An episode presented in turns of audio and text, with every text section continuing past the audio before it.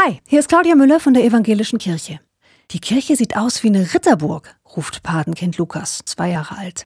Mit Ritterburgen kennt sich Lukas aus. Und tatsächlich erinnert die Decke der Kirche ein bisschen an das Gewölbe einer Burg. Die Kirche als Ritterburg, da kämen Erwachsene wohl nicht so schnell drauf. Mal abgesehen von den Temperaturen, die in mancher Kirche denen in einer Burg ähneln. Die Bibel vergleicht nicht die Kirche, sondern Gott selbst mit einer Burg. Im Gebetbuch der Bibel, den Psalmen, stehen diese Verse. Wer im Schutz des Höchsten lebt, der findet Ruhe im Schatten des Allmächtigen. Der spricht zu dem Herrn, Du bist meine Zuflucht und meine Burg, mein Gott, dem ich vertraue. Ihr könnt diese Ritterburg jederzeit betreten, egal ob eine Kirche in der Nähe ist oder nicht. Verlasst euch drauf. Gott ist da. Hört euch, wenn ihr ein Gebet stammelt oder eurer Freude Luft macht. Gott, meine Burg.